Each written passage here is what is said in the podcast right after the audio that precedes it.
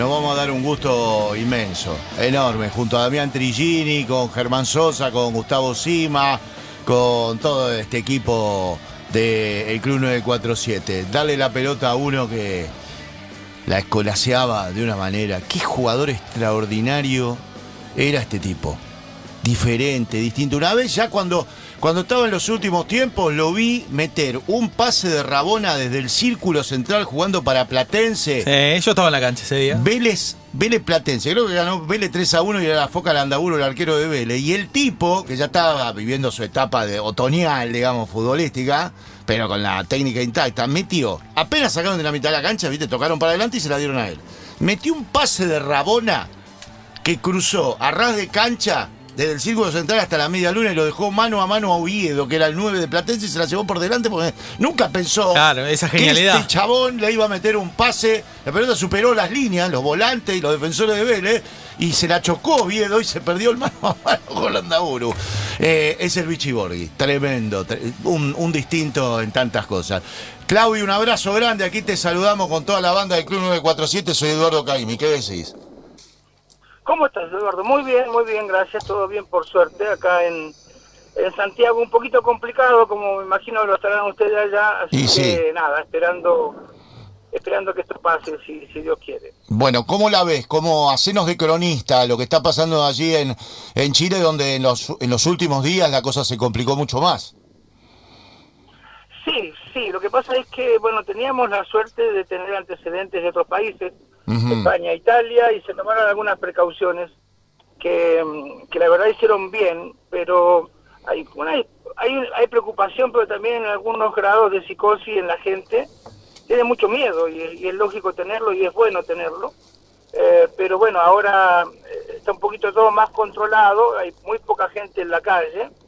Eh, lo que sí, el número de, de infectados ha aumentado en forma considerable por la cantidad de habitantes que tiene Chile, ¿no? Sí. Especialmente Santiago.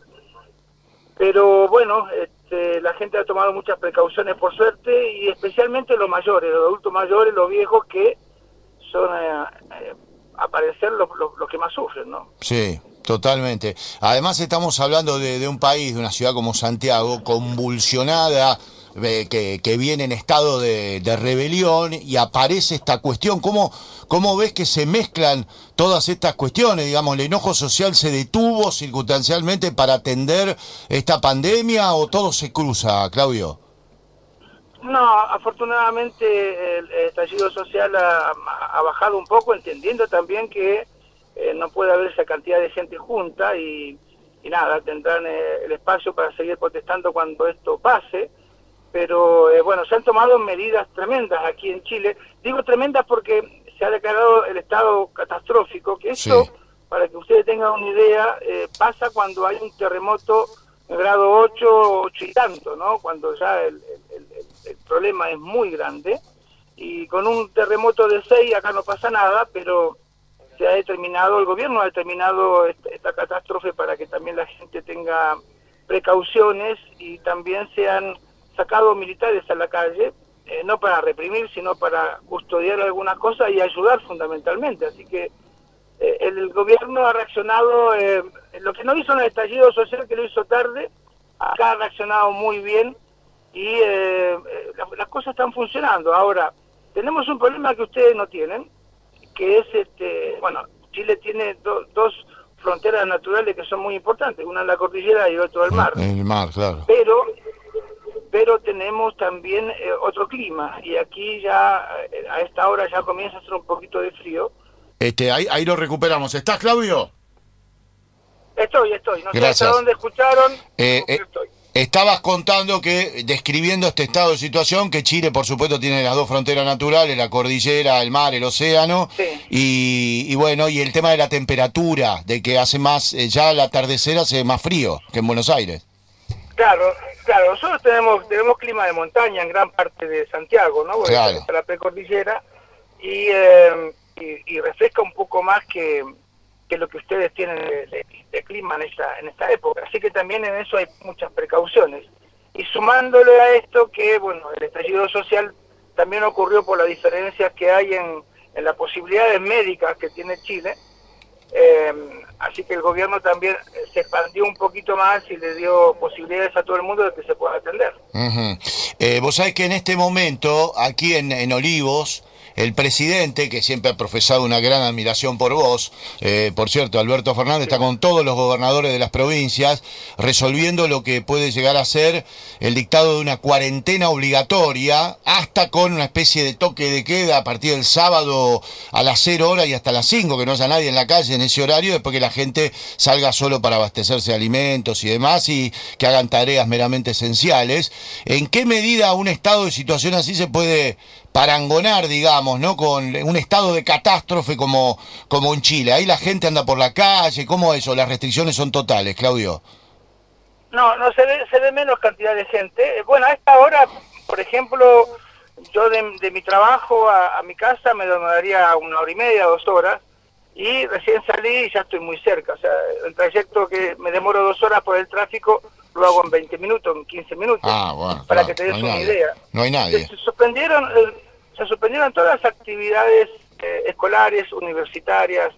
Eh, se está trabajando mucho desde las casas, para aquellas empresas que lo permiten. Pero también es el problema de que la gente que vive del día a día tiene que trabajar porque no tiene lucas o plata para, para comprar alimentos, ¿no? Entonces, ahí está el gran problema porque el estallido social trajo dificultades a muchos y esto lo va a empeorar más todavía, ¿no? Sin duda. Claudio, eh, ¿cómo está tu situación hoy? Hace poco veíamos que un club muy caro a, a tu andar deportivo en Chile como es Colo Colo no, no conseguía nuevo entrenador tras la salida de Mario Salas. Se nombraron muchos, muchos entrenadores de prestigio y alguien volvió a mencionar tu nombre. Yo no sé si fue desde la propia gerenciadora. o-. Sí, ¿cómo Espina bueno, no Espina. va a buscar a- claro. a y, y, mm, contaban que, que a alguien se le había ocurrido tirar tu nombre. Que no, no, no sé si has tenido un contacto directo, por lo menos aquí no vivimos tanto el día a día de Colo Colo, pero sí que se fueron descartando Escolar y Pellegrino y todos ot- otros nombres que estaban dando vuelta por allí. No, mira, yo, yo soy un candidato natural, ¿no? O sea, Sí. eh, me, me fue muy bien como entrenador ahí, entonces cada vez que falta un nombre, eh, un, perdón, un técnico salta mi nombre y, y si hacen encuesta acá yo gano por lejos, pero la verdad que hay una cuestión de piel con el presidente del club que, que no, me no me permitiría trabajar. O sea, no, no estaría dispuesto a trabajar con el presidente del club, entonces quedo completamente descartado. Entonces, eh, no, no creo que eso que sea el momento eh, adecuado para volver a Colo Colo, pero no por, por el club, sino por el presidente. Y aparte acá no son presidencias como allá que son votados, sino que son sociedades anónimas, que son dueños. Entonces, este, nada, hay que esperar un tiempo más para ver si tengo esa posibilidad, ¿no? Pero eh, de todas maneras siempre me pone muy orgulloso, es una, caricia del alma que la gente me siga teniendo tanto cariño, porque yo fui técnico hace 13 años, no hace dos semanas. Así que nada, eh, eh, Colo Colo hoy está en una crisis importante y eh, eh, es muy eh, anormal que varios nombres le digan que no, eh, me refiero a entrenadores, pero se lo han dicho, así que nada, eh, tendrán que seguir trabajando para ver si, consiguen si Eh. consiguen a la persona adecuada. Sí, entiendo eso. teníamos al tanto que había una diferencia con una persona, pero digo, por ahí a veces, en un caso particular, lo perdimos. ¿no? Y porque está yendo a la casa. Se está moviendo, se Y está sí, moviendo. Se está moviendo en un recorrido que eh, le demanda 15, 20 minutos. Yo creo que, de lo que que es dos horas. Claudio lo dirige desde el 2017, me parece, 2016. Sí, me quedó, me quedó la curiosidad. Después me preguntar qué está laburando. Porque dice, vengo del laburo, voy a casa. Este, de sí. comunicador, está. Claro, en una época estaba en. Fox Chile. Puede ser. Y me parece que, que está fijo en una radio todos los días. ¿eh? Ah, debe ser eso. sí, sí, Perfecto, sí, sí, creo. O, o el propio canal.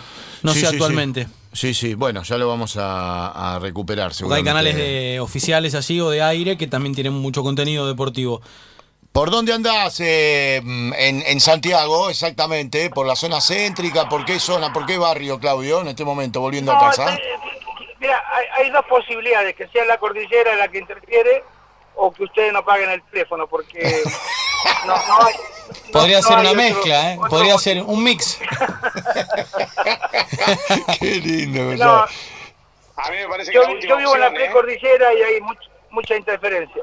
Bueno, eh, decía Germán Sosa. No, no, digo que probablemente sea la última opción que proponía Claudio. Yo le quería preguntar, este, a ver si, si dirigir en el fútbol argentino está dentro de las posibilidades o, o ya por la locura que se vive acá es una cuestión descartada por, por salud mental, digo, para tu carrera como entrenador. No, mira, me, llamaron para, un, empresario me, me, llamó para ver si yo tenía intenciones. Y, y, para mí se me hace muy difícil porque yo tengo una familia muy, muy unida, muy somos un, núcleo importante y, y, cada vez que surge una posibilidad de trabajo, no solamente en Argentina, sino afuera, este, para mí decidir todo en dos días es muy difícil.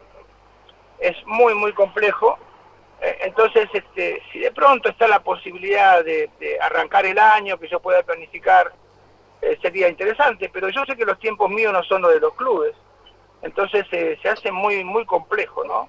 Me, llamaron ahora de, de, Perú diciendo, si interesa, era el lunes, me dice, si interesa debería estar el jueves acá.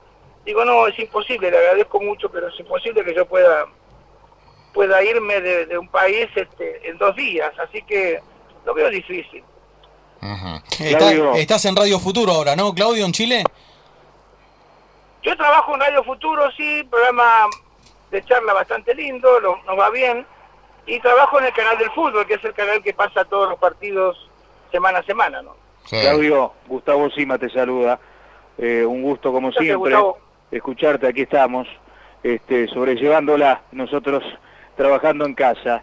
Eh, nos rotamos permanentemente hasta que bueno eh, se confirme lo que se está por confirmar que es el aislamiento estricto no para para todos los habitantes de, de la Argentina pero te quería preguntar justamente por esa función de comentarista cómo la vas llevando sabemos que has evolucionado muchísimo en el último tiempo te gusta analizar a, a los distintos equipos qué es lo que viste hasta el momento de lo nuestro en la Copa Libertadores de América, de los equipos chilenos en particular? Mira, es una, una, una posibilidad linda porque la vida me ha premiado mucho y me ha dado posibilidades de jugar fútbol, de ser entrenador y ahora ver desde el lado que ustedes siempre ven el fútbol.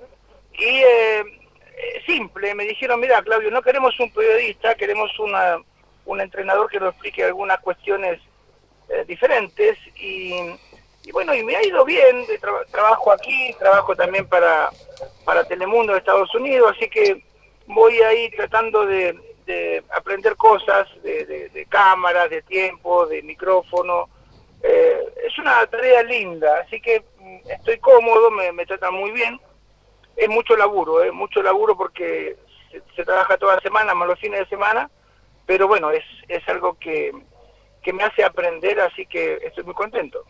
Eh, ah, ¿viste? Y de lo que viste hasta el momento en la Copa Libertadores. ¿eh? Viste que muchos, muchos de los jugadores, los técnicos dicen, eh, ustedes son periodistas, la tienen fácil, viste que no está fácil. Y, y con eh, respecto... No, mira, me, han ofrecido, me han ofrecido, por ejemplo, escribir columnas, y yo digo la verdad que no, se lo debería decir a alguien para que la escriba, yo no tengo la, capacidad de un periodista de, de, hacer una columna, así que eh, a ver si me dejan hablar, me defiendo más que escribiendo, así que estoy en esta, en esta faceta nueva y, nada, la paso bien, la, paso muy bien. Claudio, y con respecto a lo que te preguntaba, lo que has visto, lo poco que hemos visto hasta el momento, ¿no? De la Copa Libertadores de América, ¿cómo ves a los equipos chilenos? Si crees que hay una supremacía que se podía estar dando del fútbol brasileño, que, que arrasaron por lo menos en las primeras jornadas de la Libertadores y que Boca y River están por encima eh, en el fútbol argentino. Mira, la, Copa Libertadores para, para los chilenos, yo tengo una discusión interna, ¿no? Yo, digo que eh, de pronto competir con todos estos monstruos económicos y deportivos es muy complejo, ¿no? Aquí los presupuestos son muy bajos, entonces siempre está el entusiasmo de poder ganar algo, pero se está muy lejos. Yo creo que estamos más para Sudamericana que para Libertadores, es mi pensamiento y después viendo lo que son los, los planteles, las inversiones. El último campeón de la Copa, Flamengo, hizo una inversión que aquí manejaría todo el fútbol. Eh, Boca River, te compran un jugador de 11 millones, de 7 millones, de 8 millones, y aquí no, es imposible. Así que yo creo que hoy Brasil y Argentina están sobre el resto. Eh, alguien se puede colar, ¿no? Alguien puede tener una, una racha importante de partidos, pero creo que la Copa se tiene que quedar en esos dos países. Mm. Con Claudio Borghi estamos charlando, lo cual es todo un privilegio él allí en Santiago, volviendo a casa, y nosotros aquí en, Buenos Aires tirando paredes, este, cordillera de por medio. Claudio, ¿viste al Boca de Miguel Ángel Russo? ¿Lo pudiste ver en alguno de los partidos? Sí, lo vi, lo vi, eh, lo vi no, no, no, veo todo lo que ustedes ven porque nosotros vemos lo que el cable no quiere pasar, ¿no? Claro, exacto. Pero la tarea, la tarea, la tarea de Miguel fue, fue importante porque eh, eh, Alfaro había hecho un buen trabajo, pero Miguel tenía la obligación de, modificar algunas cosas y ser un poquito más, más ofensivo, digamos, ¿no? Y, bueno, me, me alegro mucho por Miguel porque ah, él estuvo muy, muy complicado de salud, muy enfermo y y mucha gente decía que ya estaba pasado de moda y que ya no era el técnico de antes y esta posibilidad que le da Boca de ir a trabajar y ser campeón eh, es una, una cosa muy buena para él, ¿no? Porque eh, es un tipo con una trayectoria muy muy importante. Y ves un equipo perfilado, bueno, por supuesto que no tenemos de ninguna manera claro cuándo vuelve el fútbol, pero es un equipo ya con cierta consistencia, por lo que ves, por ejemplo, después de haber sido campeón en la Argentina, tan rápido para pelear una Libertadores, por ejemplo? ¿Le da como para? Lo que pasa es que la Libertadores antes tenía otro formato, entonces voy a decir, mira, este, este equipo si sigue así cuatro o cinco partidos puede, puede rasguñar la Copa muy, muy fácil, pero hoy los formatos son muy diferentes, los equipos tienen rendimiento eh, altos y bajos durante el año, entonces nadie te puede asegurar que, que puedan conseguir tener un rendimiento parejo durante tanto tiempo, ¿no? Así que va a, haber, va a ir que tiene que ir con calma uno para ver día a día cómo, cómo están los planteles. Y después está el gran cuco de que te saquen dos o tres jugadores porque los venden, así que eso también es un problema. Claro. ¿Cómo lo estás viendo a Tevez en este momento que ha explotado otra vez con tanta relevancia con Russo de, entrenador? Mira, el beso no me gustó tanto, pero con Diego, ¿no? Pero lo, que, ah. lo, que ha hecho eh, lo que ha hecho eh, eh, Russo es darle una, una, un, espaldarazo de confianza importante, ¿no? titular, capitán. Y, este pibe que tiene... Yo, yo me alegré, me emocioné mucho cuando se presentó en Boca y vi la cancha llena, eh, dándole la bienvenida, porque es un, chico que le ha ganado a la vida, le ha ganado a muchas cosas. Y sigue siendo el mismo pibe de siempre, así que me alegro mucho por él, pero eh, si se rescatase un jugador tan importante como él para el fútbol argentino, es, siempre va a ser una buena noticia, ¿no? Y a Riquelme en este rol de, vicepresidente y por supuesto con incidencia en todo lo que es el departamento de fútbol, le viene bien a boca el fútbol, que un tipo como Román ahora desde otro lugar pueda desparramar sus ideas, su manera de entender el fútbol, que siempre está en atrapante, Claudio. Mira, me escribió hoy Román, me mandó un saludo, me mandó un saludo. Sí, sí, me mandó un saludo. Eh, eh, bueno, somos los dos raros, así que nos, nos, damos saludos siempre. Eh, mira, yo creo, yo creo que, que Román, y esto te lo digo, lo dije siempre, es uno de los tipos que más sabe de fútbol con quien yo he hablado, ¿no? Y, y no, no te digo del fútbol local, yo te hablo del fútbol mundial. Eh, yo me sorprendí mucho cuando llegué a Boca y él me hablaba del sistema de, o la forma que tenía de jugar mi Colo Colo, o, cómo jugaba Argentino Junior, y, me opinaba con tanta propiedad de lo que yo había hecho que me quedé muy sorprendido. Y después, en la intimidad, uno se pone a hablar con él, y, yo he visto jugadores buenos, eh, y te voy a poner eh, ejemplos, Chile, por ejemplo, eh, sabe todo, o sea, Bochini sabe los cambios, sabe cómo juega el equipo, sabe los nombres de los jugadores, sabe todo. A mí me hubiese gustado mucho que Román hubiese dado esa posibilidad de, de, de, enseñar fútbol a mucha gente, porque creo que tiene capacidades. Ahora, en esta nueva función me parece que lo va a hacer bien, es un tipo inteligente, eh, eh, acá nos reíamos mucho porque cómo festejó el campeonato, ¿no? Con su termo, con su mate, y aplaudiendo, y me, y me preguntaban, me preguntaban, pues, ¿no es eufórico?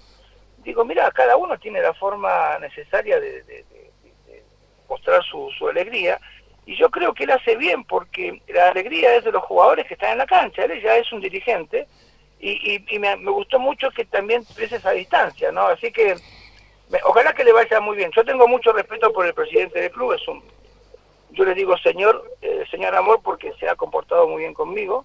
Así que espero que le vaya, que le vaya muy bien, ¿no? Y aparte disfrutaste una parte de la última etapa de Román como futbolista, siendo entrenador en Argentina.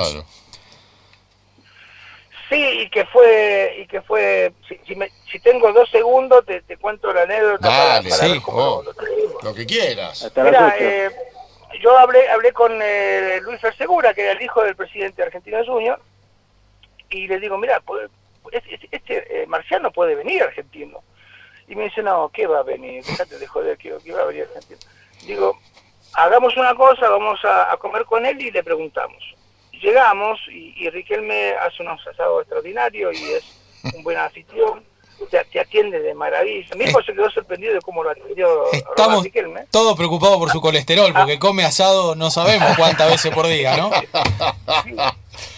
Sí, hay que preocuparse, pero por lo menos no fuma, es, es sano. Claro. No toma, entonces, nada, hablamos de fútbol toda la noche y, ya yéndonos de la casa de él, le pregunto, digo, Román, ¿vas a venir argentino? Y me dice, mira, el viernes tengo que ver con Boca, si no voy a Boca, voy a Argentino. Digo, perfecto.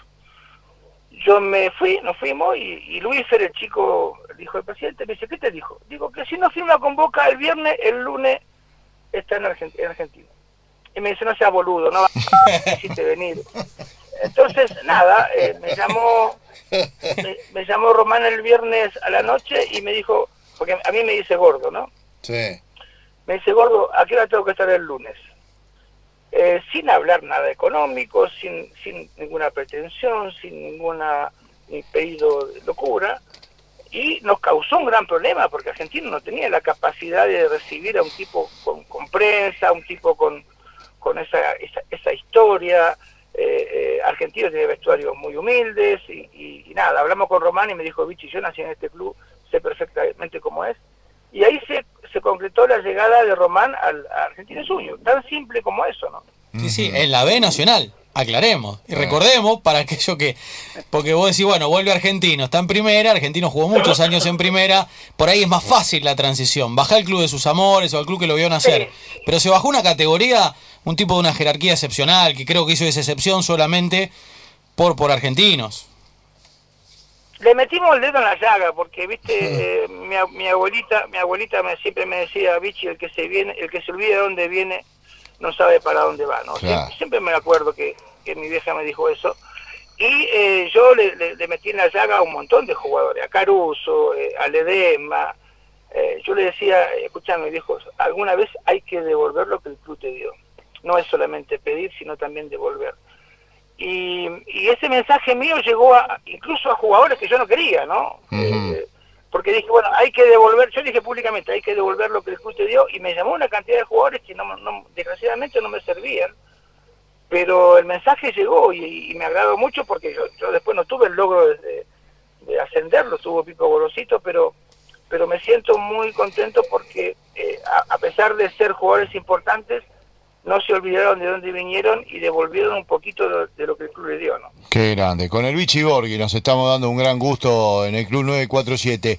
Em, después de haber padecido en, esos últimos minutos diabólicos la pérdida de la Copa Libertadores en la final, después de haber perdido el campeonato en la última fecha frente a Boca y aunque haya ganado el otro día por goleada el partido de Copa frente a Binacional, eh, ¿cómo lo ves a River? ¿Lo ves con, a ver, con, con la homogeneidad de siempre, la sustancia de siempre, o tal vez estos dos impactos pueden llegar a modificar alguna cuestión, Claudio? Mira, yo tengo una, una, admiración muy grande por el muñeco Gallardo, me gusta cómo declara, me gusta cómo dirige, me gusta cómo se comporta. Eh, hace un año más o menos vino a Santiago y tuvimos la posibilidad de charlar un poco de fútbol. Yo lo conocía a él de, tomar un café, pero nunca de charlar muchísimo y, se transformó inmediatamente en un ídolo a quien respeto mucho porque creo que la capacidad que tiene para, para ver el fútbol es extraordinaria. Eh, es increíble todo lo que ha ganado a nivel internacional y no poder hacerlo a nivel local. Eh, el otro día tuvo un partido ahí en Tucumán complejo, esos partidos siempre son complejos, pero yo creo que el campeonato lo pierde con defensa y justicia, ¿no? Mira. Me, me da la, me da la sensación. Pero eh, ojalá que no, que no le toque lo que él cree del fútbol, lo que siente, lo que piensa, porque porque sería una pena, ¿no? Es, es un técnico que yo lo, lo proyecto a niveles muy importantes. Eh, y no, no, no, no me refiero solamente al fútbol argentino, sino lo veo mucho en Europa. Cuando él decida, cuando él lo quiera, lo va a poder hacer. Así que espero que, que siga siendo tan importante como siempre. Claro. Eh, ¿Te gusta el proyecto, el nuevo proyecto de la selección? Scaloni entrenador, los futbolistas que van asomando, una base que de a poco se va consolidando, dando otras respuestas. ¿Te gusta? Me asustó un poco al principio porque esta a ver, eh, es un poco lo que pasa a Colo Colo salvando la distancia, ¿no? Yo nunca vi que tantos técnicos le dijeran no a Colo Colo. Y también nunca, nunca pensé que tantos técnicos le podían decir no a la selección argentina. Esa selección que ha proyectado a muchos de estos entrenadores que le dijeron que no. Me, llamó muchísimo la atención. Eh, y la palabra interino trae muchos problemas, ¿no? Porque no, no te da la solidez, no te da el carácter, no te da las posibilidades de imponerte Así que a partir de la confirmación del entrenador me alegro mucho que sea así y ojalá le vaya muy bien. Ahora, tiene una cantidad, o sea, cuando nosotros que miramos de afuera, tiene una cantidad y calidad de jugadores que es envidiable, ¿no? Eh, usted, ustedes no se dan cuenta, nosotros se nos lesiona el 6 y decía, ¿a quién pongo? No, no, tengo otro. Eh, eh, y aquí este Argentina tiene muchos jugadores. Ahora, pensar en un recambio competitivo es complejo, pero hay que pensar en un recambio para que también los jugadores grandes, que ya no están a niveles importantes, tengan posibilidad de ser eh, reemplazados en cualquier momento. ¿Cuál es tu vínculo con, yo recién lo deslizaba, Claudio, pero me imagino que te lo has cruzado, qué sé yo, infinidad de veces en la cancha, más, fuera de la cancha. ¿Cuál es tu vínculo con Alberto Fernández, con el presidente de la República? No, no hace muchos años que no lo veo a Alberto, lo vi cuando fuimos campeones. Eh, eh, eh, este, este presidente, señor, perdón, el señor presidente, fanático de Argentinos Juniors. fanático. Fanático. De Argentinos Juniors. Sí, sí, sí, fanático, fanático. Y lo conozco de hace mucho, me conoce de pendejo. Este, y bueno, el señor presidente hoy es eh, primera vez que tenemos un, un presidente hincha de Argentina Junior, así que ojalá que le vaya muy bien. A pesar de que yo no soy de su partido político, pero ojalá que le vaya muy bien. ¿Y cómo lo ves en este momento hacia la distancia, en este momento tan complejo, difícil, en 100 días de gobierno, hoy se están cumpliendo?